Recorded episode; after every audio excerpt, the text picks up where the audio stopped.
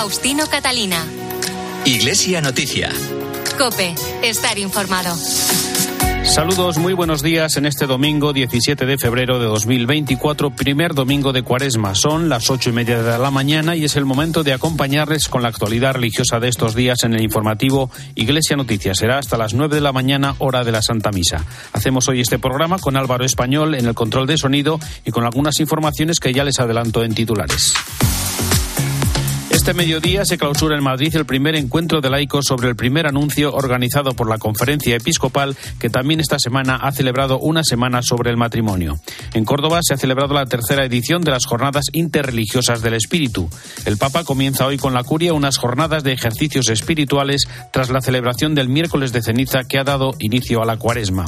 Recordaremos también la entrevista de Francisco con el presidente argentino Javier Milei. Además, Francisco ha aceptado la renuncia del cardenal español de 70 años, José Luis Lacunza, obispo de la diócesis de David en Panamá. Faustino Catalina. Iglesia Noticia. Cope, estar informado.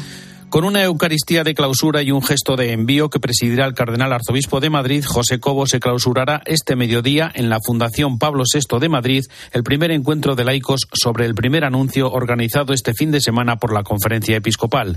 Con el lema Pueblo de Dios unido en misión participan 700 personas, la mayoría laicos de distintos movimientos, asociaciones y delegaciones de apostolado seglar, junto a representantes de la vida religiosa, 75 sacerdotes, 6 diáconos y unos 40 obispos. Entre los objetivos del encuentro está concienciar a los católicos de que están llamados a anunciar el mensaje de Cristo con sus palabras y con sus obras. Luis Manuel Romero es el secretario de la Comisión Episcopal para Laicos, Familia y Vida. El primero es que cada uno de nosotros, por el sacramento del bautismo, tomemos conciencia que estamos llamados a anunciar el mensaje de Jesucristo, con nuestras palabras, pero especialmente con nuestro testimonio. El primer anuncio tenemos que empezar por hacerlo en nuestra familia, pero también en el mundo del trabajo, en los medios de comunicación, en la, educación, en la sanidad, en el ocio, en el tiempo libre. Para hacer ese primer anuncio, ciertamente subrayamos también que es necesaria una conversión personal, porque el primer anuncio lo que pretende es provocar el encuentro personal de la otra persona con Cristo, que cada uno de nosotros tome conciencia de ello desde el sacramento del bautismo. Y el segundo objetivo es que el primer anuncio tiene también una dimensión comunitaria, eclesial la Iglesia como tal, nosotros que somos Iglesia, estamos llamados a estar en salida, a sentirnos un pueblo de Dios unido para la misión. Es decir, se trata de que la Iglesia, o como Iglesia, nos plantemos de nuevo cómo evangelizar en la sociedad actual.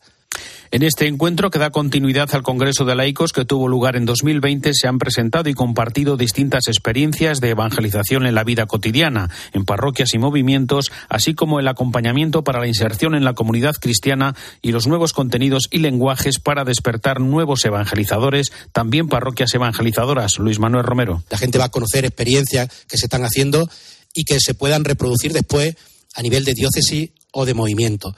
Pero no nos podemos olvidar que al final esto depende de cada uno de nosotros también. Que esto del primer anuncio es de que tú y yo, bautizados, tomemos conciencia de que estamos llamados a anunciar a Jesús en el día a día, en nuestra vida cotidiana. Y que hace unos años no hacía falta hablar del primer anuncio, porque ya desde la familia habíamos ido a hablar de Jesucristo y lo conocíamos, por lo tanto, era algo natural, por decirlo así, ¿no? Ahora no podemos dar nada, por supuesto, y hay que hablar por eso del primer anuncio también por el contexto en el que nos movemos, de secularización, donde cada día hay más gente que vive, por decirlo así, un poco alejado de la fe o de espaldas a Dios, pues hace falta dar a conocer a Jesucristo.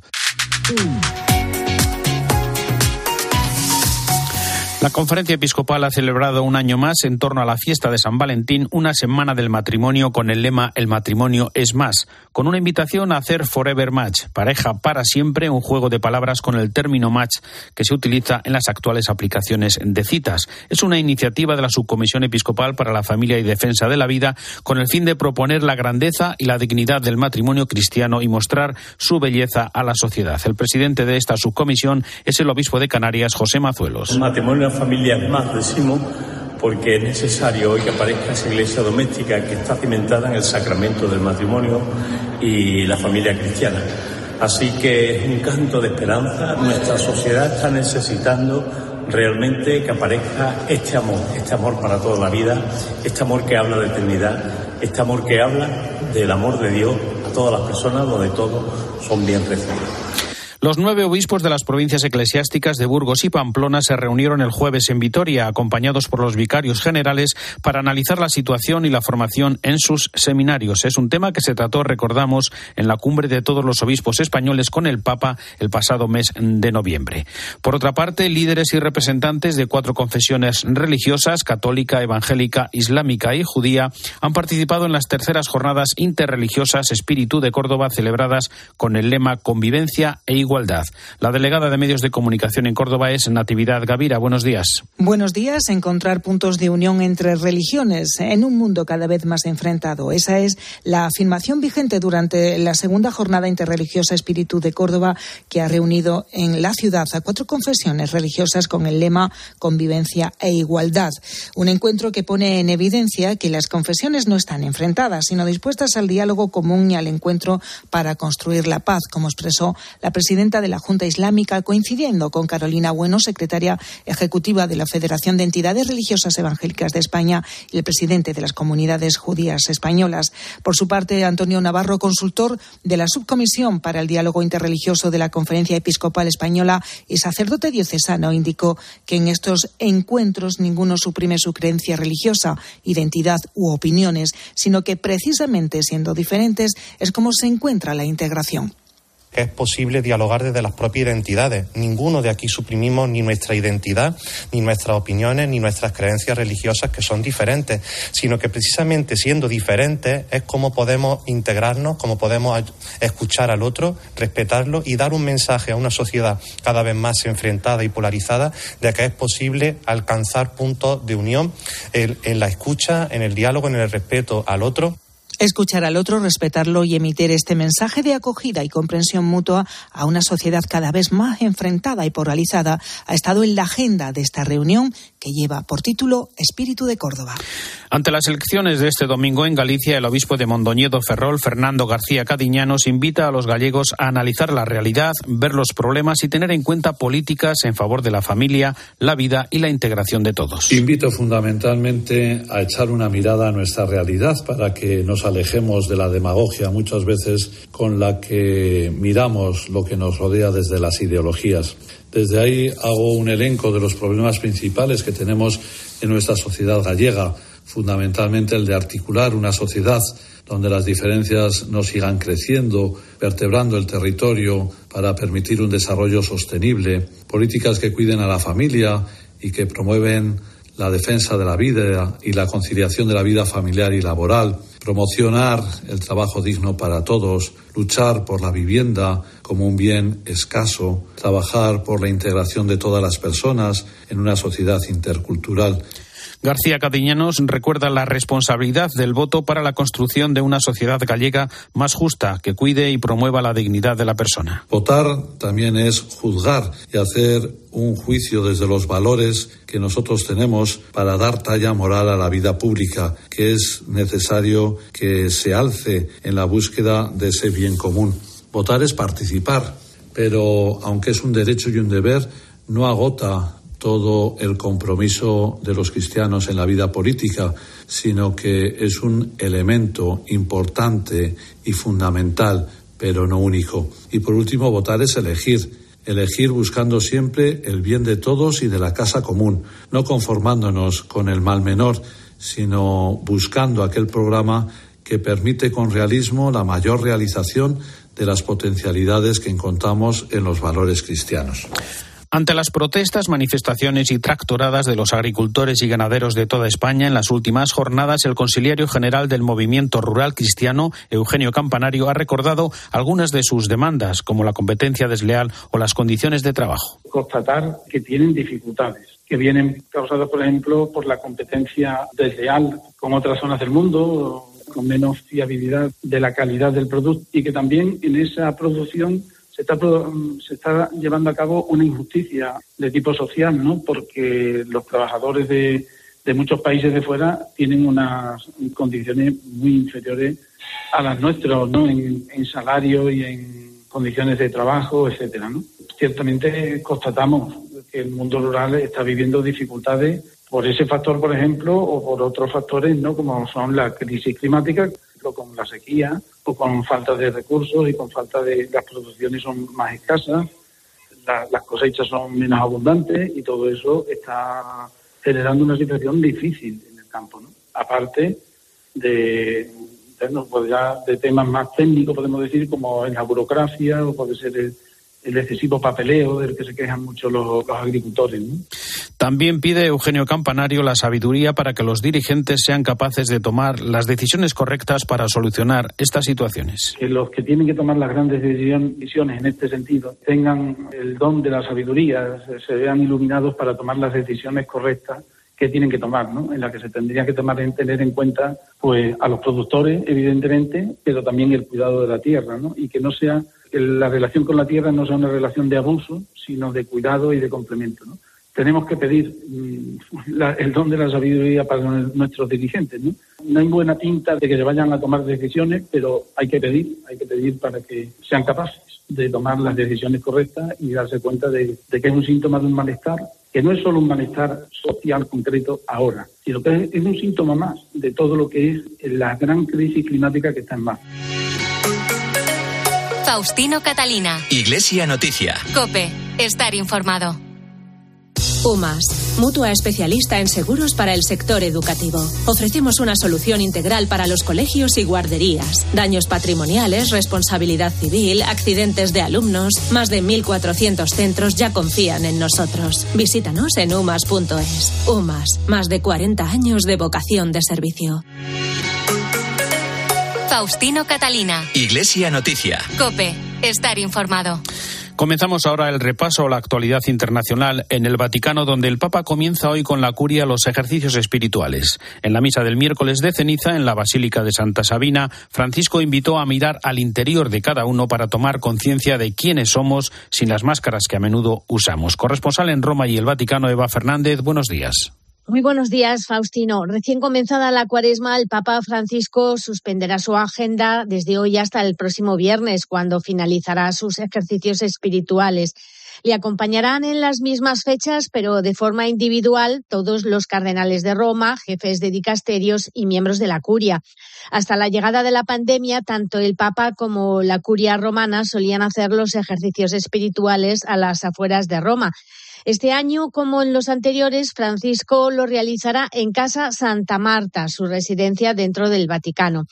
Y esta semana, efectivamente, el Papa ha presidido la misa del miércoles de ceniza en la Basílica de Santa Sabina y, como marca la tradición, fue el primero en recibirla de manos del cardenal Piacenza. Previamente, durante la humilía, Francisco nos ayudó a centrar lo esencial de la cuaresma para dejar atrás la armadura que cubre el corazón camuflándolo con la máscara de las apariencias que nos deja vacíos y nos impide reconocer que estamos modelados por el amor de Dios que se concretiza en amar a los hermanos que tenemos a nuestro lado, estar atento a los demás, vivir la compasión, ejercitar la misericordia, compartir lo que somos y lo que tenemos con quien lo necesita.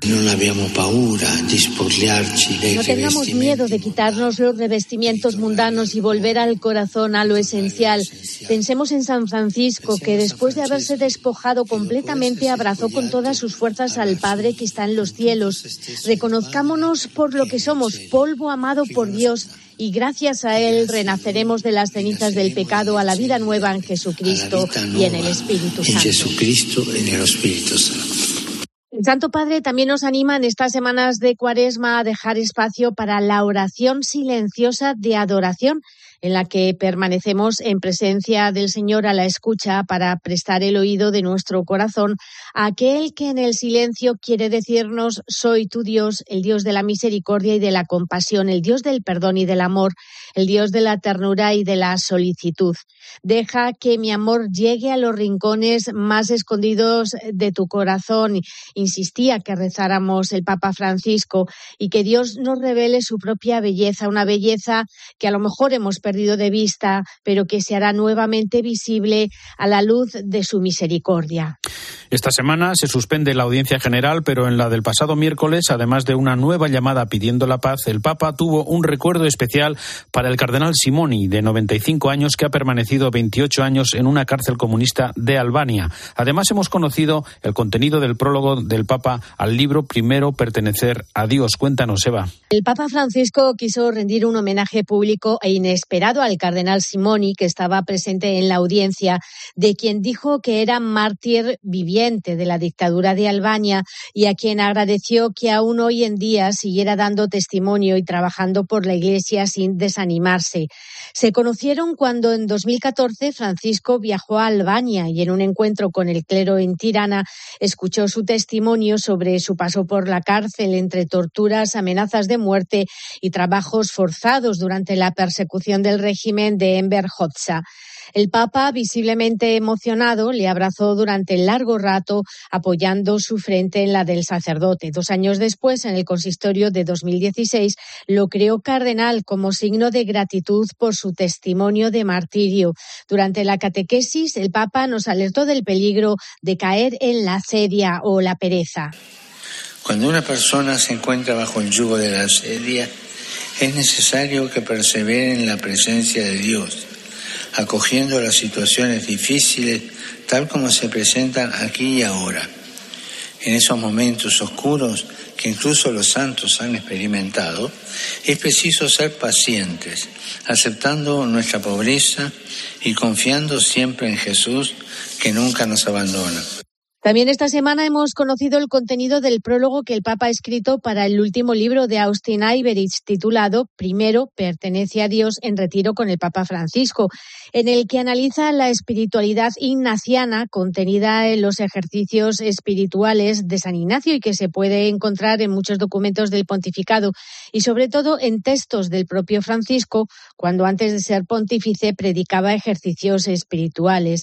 En el prólogo el Papa recuerda que no es momento de atrincherarse y cerrar las puertas porque el Señor nos llama a salir de nosotros mismos, a levantarnos y caminar. Nos pide que no nos apartemos de los dolores y de los gritos de nuestra época, sino que entremos en ellos abriendo canales de su gracia.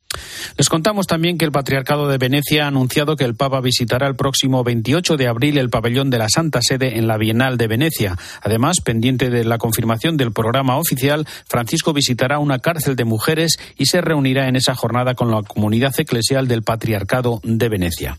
Además, tras la canonización de la primera Santa Argentina el pasado domingo, Francisco se reunió el lunes durante más de una hora con el presidente argentino Javier Milei. Es el momento para el comentario desde Roma de Antonio Pelayo. Buenos días, Antonio. Buenos días, Faustino. Era muy arriesgado avanzar un pronóstico sobre el encuentro del Papa con el presidente de la República Argentina.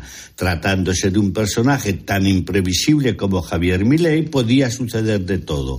En los 11 años que ocupa la silla de Pedro, Bergoglio ha recibido a cuatro inquilinos de la Casa Rosada en Buenos Aires. Con Cristina de Kirchner, las relaciones cuando era arzobispo de Buenos Aires fueron muy tensas, pero la presidenta dio un giro copernicano al encontrarse con él en la primera de las siete veces que le vio. Con su sucesor, Mauricio Macri, pasó a la historia la gelidez de su audiencia con el pontífice. El clima mejoró algo cuando recibió en el Vaticano a Alberto Fernández, pero no pasó de ser cortés. Durante su campaña electoral, Milei se despachó con una amplia serie de insultos y groserías cuando se refería a ese imbécil que vive en Roma, calificándole de asno, persona nefasta y cómplice de las dictaduras más sangrientas. Una vez elegido y después de recibir una llamada de Francisco para felicitarle, el tono cambió de forma radical. Quedaba por ver cómo se comportaría durante su visita romana. Al final de la misa de canonización de la primera santa argentina, rompiendo el protocolo, Milei se abalanzó para abrazar al Papa y le dio un beso. El hielo se deshizo ante tales muestras de fusividad. Al día siguiente, al ser recibido en el Palacio Apostólico, Milei no cabía en sí de gozo y no paró de sonreír Con Francisco se entabló tal nivel de connivencia que estuvieron hablando a solas más de una hora, en el curso de la cual el mandatario pidió perdón por sus trastadas al que ya había calificado antes en una entrevista como el argentino más importante de la historia. Cosas veredes que harán hablar las piedras, como le dijo el rey Alfonso VI al Cid campeador. Quedamos pues a la espera de nuevas sorpresas si Francisco viaja por fin a su país natal. Desde Roma les ha hablado Antonio Pelayo.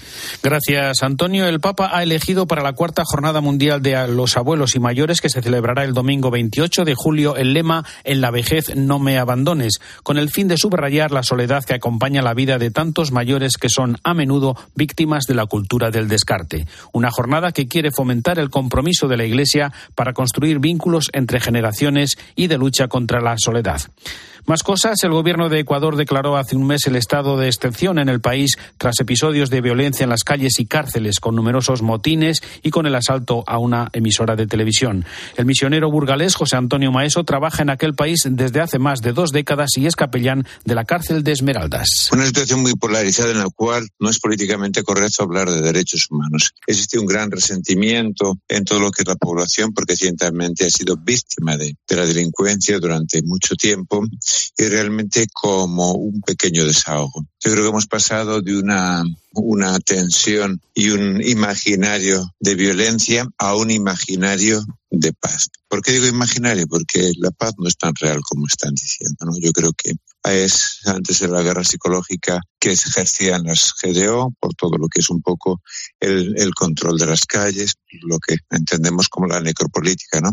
Esa política que poner muertos en las calles obliga a negociar el Estado. Yo es al revés. Es el Estado quien está haciendo estas actuaciones. Pero si vemos las estadísticas, ni siquiera el 4% de los detenidos son considerados como terroristas. Considera este misionero burgalés que el origen de tanta violencia acumulada tiene su origen en la injusticia social. El origen no está en las cárceles del problema. El origen está en la injusticia social y en la violencia estructural que hemos padecido por parte de los estados en la población civil. Yo creo que sin hacer un símil ni un paralelismo, en nuestra hermana Colombia nacieron las FARC un poco como reivindicaciones ante la injusticia social.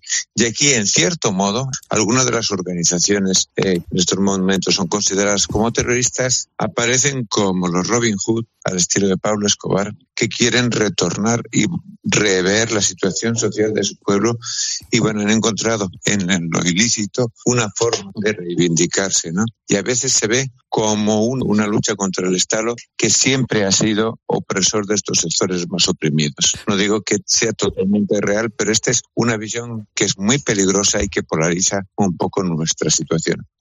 El Papa ha aceptado la renuncia del cardenal español de 79 años José Luis Lacunza, obispo de la diócesis de David en Panamá, que hace dos semanas fue noticia al estar desaparecido durante dos días. Le sucede Luis Enrique Saldaña, hasta ahora ministro provincial de los franciscanos menores en Centroamérica y el Caribe. Un año después de su llegada y de conocer la realidad de la diócesis, el arzobispo de Valencia, Enrique Benavent, ha publicado su primera carta pastoral en la que reflexiona sobre la relación de la Iglesia con el mundo actual y pide no caer en el pesimismo ante la vitalidad y riqueza de vida cristiana que ha encontrado. Cope Valencia, Santiago Pacheco. Es la primera carta pastoral del arzobispo de Valencia a su diócesis justo cuando hace bien poco hemos cumplido el primer aniversario de su toma de posesión. Y ya el título deja bastante claro el mensaje. Una iglesia esperanzada. Con ella, don Enrique Benavén explica que tras haber recorrido de arriba abajo, parroquia a parroquia, toda la diócesis, se ha encontrado con movimientos, con grupos muy comprometidos, es decir, con una diócesis que muestra una gran vitalidad. Por eso, nos pide que abandonemos el pesimismo, la desesperanza y que sepamos dar gracias a Dios por toda la riqueza de vida cristiana que hay entre nosotros. Es verdad, continúa la carta, que hay dificultades porque el contexto cultural ha cambiado. Ahora hay amplios sectores de nuestra sociedad que muestran un gran distanciamiento pero eso simplemente nos debería llevar a revisar el modo de hacer las cosas, el lenguaje que utilizamos y los caminos más adecuados para conectar con nuestro mundo. El arzobispo también hace una referencia al jubileo 2025 convocado por el Papa Francisco, que debe servir de renovación interior, pero también propone que le demos una dimensión social. Está escrita en castellano y en valenciano. Ya ha llegado en formato papel a las parroquias y entidades de la Iglesia y además cualquiera puede descargarla desde la web del arzobispado. El patriarca latino de Jerusalén, el cardenal Pier Batista Pisabala, participará esta tarde en la octava edición de Sentir la Cruz, una iniciativa del Secretariado Diocesano de Pastoral con Jóvenes del Arzobispado de Barcelona. A las seis de la tarde tendrá lugar en la Basílica de la Sagrada Familia una vigilia de oración y una Eucaristía por la paz en Tierra Santa, donde el conflicto bélico está causando el sufrimiento de tantas personas. Mientras tanto, en Pamplona se han presentado ya las próximas Javieradas que tendrán lugar con la participación del nuevo arzobispo Florencio Roselló y algunas novedades que nos cuenta Esther García. Las Javieradas 2024 se celebrarán el segundo y tercer fin de semana de marzo. Van a ser unas peregrinaciones importantes y es que por primera vez nos va a convocar el nuevo arzobispo de Pamplona y obispo de Tudela. Unas Javieradas especiales tal y como explicaba el delegado de misiones en Navarra, Óscar Azcona. Creo que este acontecimiento navarro por excelencia era posible que don Florencio se acerque y pueda conocer un poco más la realidad de nuestra diócesis y de nuestra comunidad foral tal y como nos manifestaba en sus primeras palabras como arzobispo. Miles de personas caminarán hasta Javier, convocados, como decimos, por el nuevo arzobispo bajo el lema Corazones en Camino. Esta peregrinación a Javier la hacen corazones que se ponen en camino, es decir, personas que peregrinan hasta la casa del santo. El corazón es el centro neurálgico de cada persona y donde se fraguan las motivaciones que nos ponen en camino. La amistad, la tradición, la convivencia, pero sobre todo la fe es lo que bulle en el corazón de tantos peregrinos las dos Javieradas del año pasado congregaron a más de 26.000 personas. Por eso, para esta nueva edición se ha preparado un dispositivo formado por 900 personas para garantizar la seguridad. El proyecto misionero que se va a apoyar este año será el del Navarro José Carlos Fernández, que está en Brasil y consiste en reformar una escuela para más de 600 niños. 450 docentes participan este fin de semana en el Colegio San Agustín de Madrid en la trigésima aula agustiniana de educación. Son representantes representantes de 49 colegios de toda España que abordan la prevención del acoso y la atención a las personas que lo sufren. El padre Jesús Buey es el secretario de la comisión organizadora de este aula.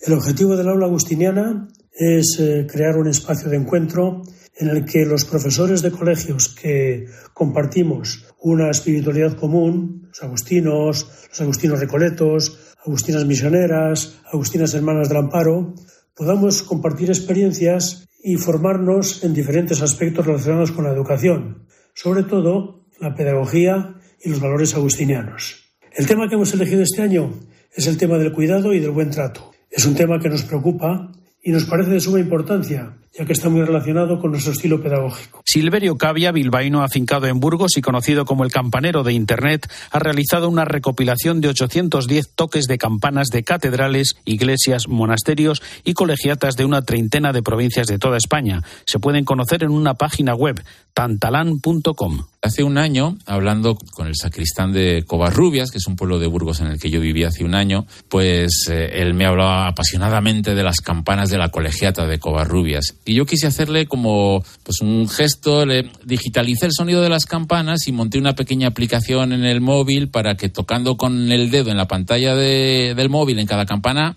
este, este hombre pudiese escuchar el sonido de las campanas. Y me gustó tanto ese prototipo que monté que dije, no, pero claro, esto no, no se puede quedar solo para Covarrubias, tengo que hacer algo mucho más potente, colaborativo, donde todo el mundo pueda añadir las campanas de su localidad y, que podamos dejar testimonio ahí de los toques que se hacían con esas campanas para, pues, bien para llamar a misa, para ahuyentar las tormentas, para anunciar un fallecimiento. Había muchísimos tipos de toques diferentes y no podemos dejar que esto se pierda, claro.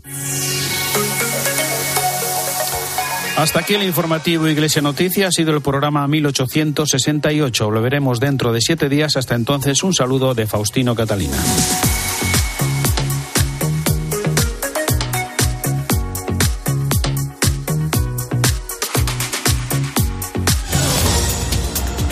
Buenos días, estamos llegando a las 9, las 8 en Canarias de este 18 de febrero, hora a la que abrirán los 2.300 colegios electorales de Galicia para que más de 2.700.000 gallegos elijan al que será su presidente autonómico durante los próximos cuatro años. De ellos, medio millón reside en el extranjero y ya han votado.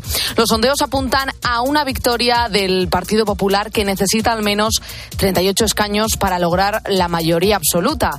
Si logran llegar a ella, Alfonso Rueda seguiría gobernando y obtendría la quinta mayoría absoluta consecutiva del Partido Popular en Galicia. Si queda por debajo, la izquierda tendrá abierta la puerta de la Junta por tercera vez en la historia.